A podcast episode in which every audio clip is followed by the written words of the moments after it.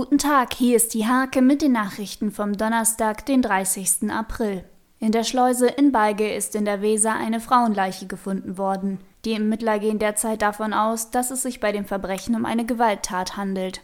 In der Nacht zum Mittwoch hat es im Landkreis Nienburg einen weiteren Corona-Todesfall gegeben.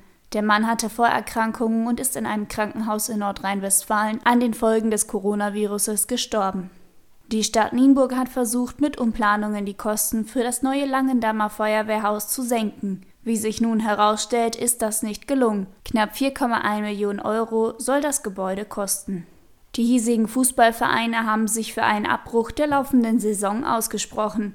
Sie warten auf ein Zeichen des Landesverbandes, doch der spielt offenbar auf Zeit. Diese und viele weitere Themen lest ihr in der Haag am Donnerstag oder unter www.diehag.de.